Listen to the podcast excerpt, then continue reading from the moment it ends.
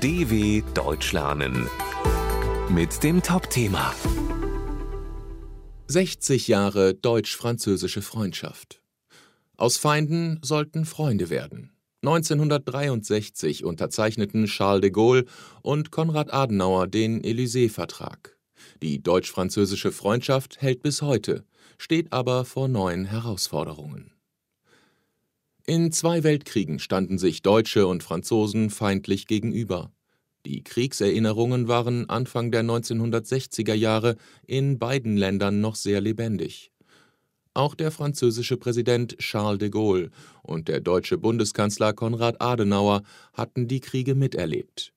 Umso bedeutender war der Vertrag, den sie 18 Jahre nach Kriegsende im Élysée-Palast, dem Amtssitz de Gaulles, unterzeichneten. Er erklärte die lange verfeindeten Länder zu Freunden. Neben einer gemeinsamen Haltung in der Außen- und Sicherheitspolitik war ein weiteres Ziel des Vertrags, ganz normale Menschen aus beiden Ländern zusammenzubringen. Im Juli 1963 wurde dafür das deutsch-französische Jugendwerk gegründet. Durch Austauschprogramme konnten so bis heute etwa 10 Millionen junge Menschen das jeweilige Nachbarland kennenlernen auch zahlreiche Städtepartnerschaften entstanden. Im Jahr 1989 wurde die deutsch-französische Militärbrigade gegründet, 1991 der deutsch-französische Kultursender Arte. Auch für Europa war die französisch-deutsche Freundschaft wichtig. Helmut Schmidt und Valéry Giscard d'Estaing etwa legten den Grundstein für eine gemeinsame europäische Währung.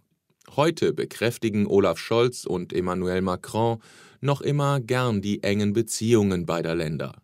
Doch die Freundschaft steht vor Herausforderungen, zum Beispiel im Umgang mit dem Ukraine-Krieg. Bei den Waffenlieferungen an die Ukraine etwa ist Scholz zögerlicher als Macron. Und auch im Umgang mit den hohen Gaspreisen gibt es Uneinigkeiten. Frank Basner, Direktor des Deutsch-Französischen Instituts, will die Probleme jedoch nicht überbewerten. Die Fähigkeit, auch in Krisensituationen den Dialog zu finden, die ist ja nicht weg, meint er. Er sieht daher gute Chancen, dass beide Partner wieder näher zueinander finden. dw.com/topthema